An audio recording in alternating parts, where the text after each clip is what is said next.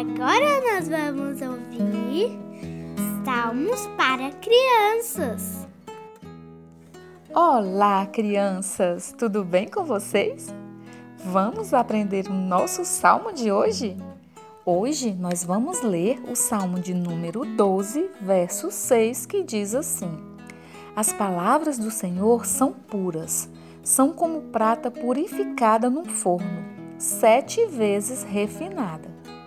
Queridas crianças, o que a Bíblia está nos ensinando hoje é que nós temos um Deus santo e puro, e toda a sua palavra é preciosa e purificada, como um metal precioso no forno, sete vezes purificado.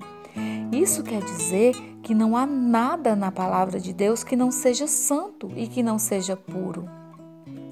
E que por isso é digna de confiança a palavra do Senhor traz vida e vida em abundância. Por isso, crianças, aprenda a amar a palavra do Senhor e meditar nela dia e noite, todos os dias da sua vida. Vamos repetir o nosso salmo de hoje? As palavras do Senhor são puras, são como prata purificada no forno, sete vezes refinada.